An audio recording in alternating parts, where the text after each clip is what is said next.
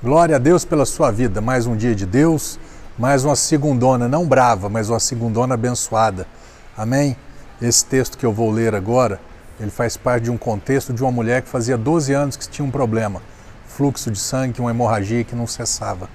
E ela, tendo ouvido falar da fama de Jesus, verso 27, capítulo 5 de Mateus, Marcos diz que tendo ouvido falar a respeito de Jesus, passou pelo aglomerado de pessoas e conseguiu tocar em seu manto, pois dizia consigo mesma: se eu, se eu é, puder ao menos tocar nas suas vestes, ficarei curada. É interessante que ela estabeleceu uma condição, uma cláusula para ela ser curada. Ela tinha que tocar no manto de Jesus. Eu quero te dar um alerta: não estabeleça condições para Deus te curar ou para você ser curado ou curada pelo Senhor.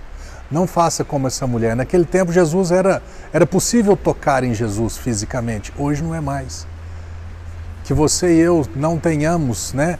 nenhuma imposição, nenhuma restrição para que Jesus nos toque, nos cure, nos transforme, nos liberte de tudo e qualquer coisa que pode estar nos prendendo ou nos causando alguma dor e sofrimento. Não estabeleça condições para que você seja curado. Não estabeleça condições para Deus te curar.